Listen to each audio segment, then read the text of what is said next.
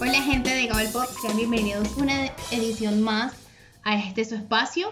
En este eh, episodio les vamos a estar hablando sobre el juicio de los siete de Chicago. Está estrenada pues en el 2020. Eh, tenemos la compañía de Angie allá en México y Eduardo en Perú. ¿Cómo están chicos? Un placer estar con ustedes en este espacio. Ah, igualmente Génesis, espero que, estén muy bien y bueno, vamos a, a ver qué tanto le sacamos a esta película. Sí, hoy nos toca otra nominada al Oscar. Estamos toda la, semana de, de nominaciones y bueno, acá pocos días para, para la ceremonia. Y bueno, nos toca el juicio de los siete de Chicago. Eh, esta película que, que, toma como referencia eh, un juicio celebrado entre marzo del 69 y febrero del 70. Eh, fue es de un grupo de protestantes contra la guerra de Vietnam. Hay los gringos, como siempre, haciendo guerras y los, y los ciudadanos supuestamente tratando de controlarlos. Es algo, es, es algo rotativo en ellos, ¿no? Hacen guerras, alguien protesta, hacen guerras, alguien protesta. Esto lo vemos siempre.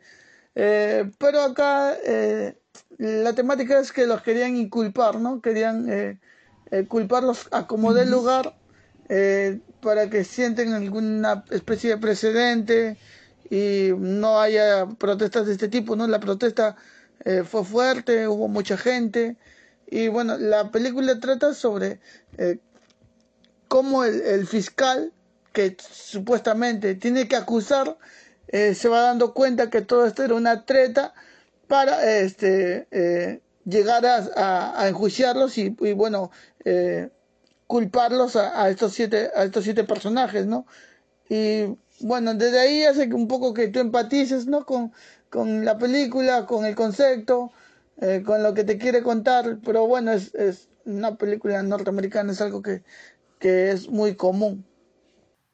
Sí, bueno, una de las cosas a destacar de, la película es el gran casting que, maneja. Nos darán un repaso de quiénes están ahí. Y del director también vale la pena mencionar, eh, bueno, es Aaron Sorkin y él ha hecho bastantes películas que tienen como este corte político, desde Cuestión de Honor, y, pero se había mantenido como guionista.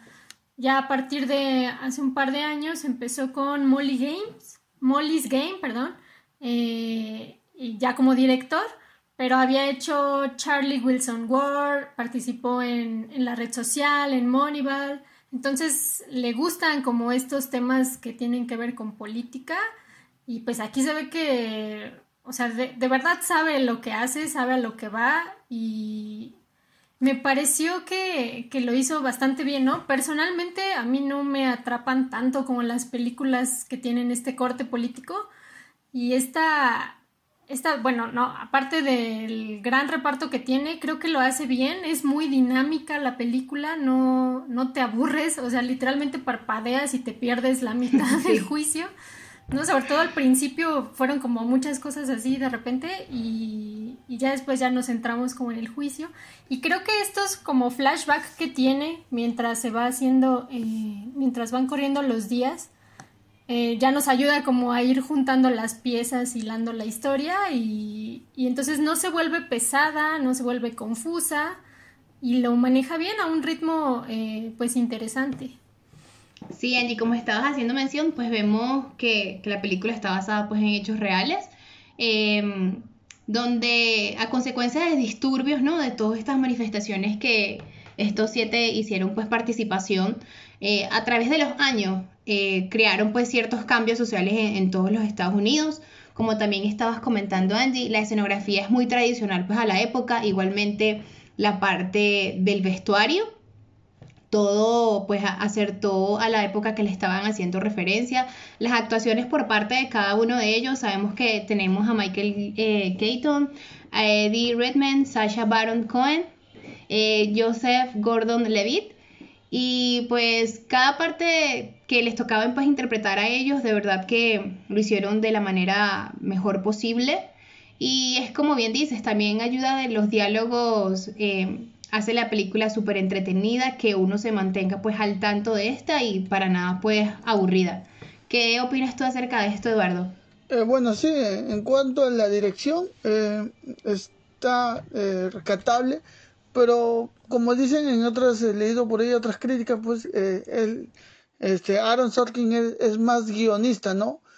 si bien es cierto, la idea es buena, pero creo que, como Angie lo menciona, pues hay momentos que te pierdes, puesto que como que te abruma y como que él Mm, o sea, ha hecho, ha hecho cine, pero eh, no es todavía un gran director, ¿no? Eh, entonces ahí se, se, nota que le falta un poco, ¿no? Eh, sin embargo, este, las nominaciones creo que están muy bien, ¿no? El reparto que, que ha cogido es muy bueno. Este, desde Sacha, que tiene dos nominaciones, una por este del juicio de los siete de Chicago y por Borak, pasando por el resto. Eh, muy, muy interesante.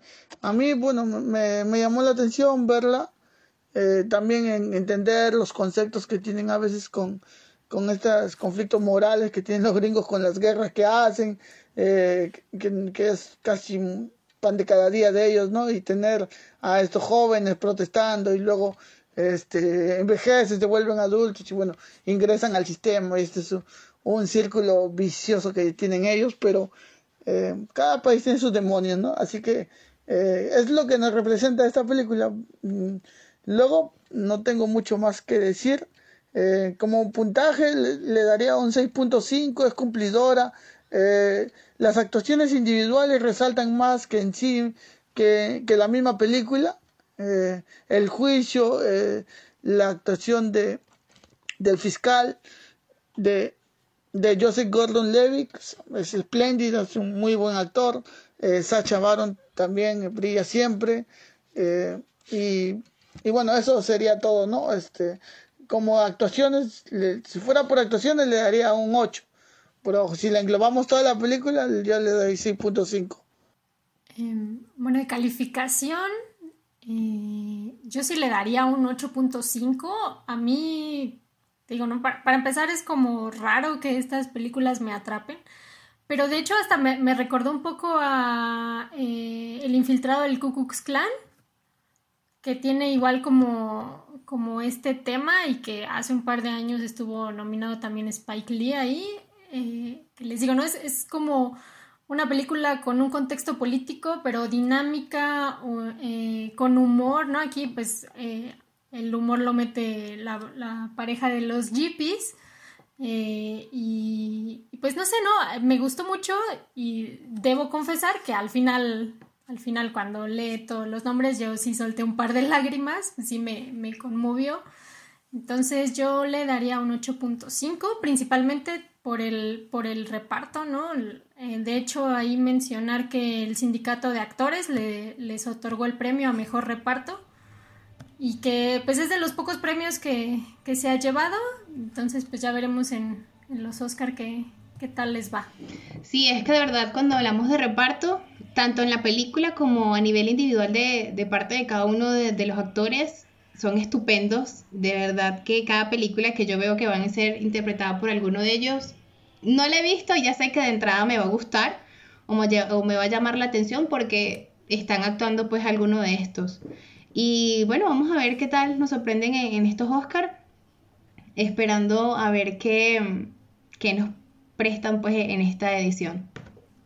Igualmente, en cuanto a la puntuación, pues también me voy con 8.5, pero es por la parte actoral. Listo, entonces este, denle like al video, coméntenos, pueden escucharla en Spotify, Google Podcast, Anchor. Y bueno, eso sería todo. Muchísimas gracias. Gracias chicos por estar allí pendiente de nosotros. Hasta luego.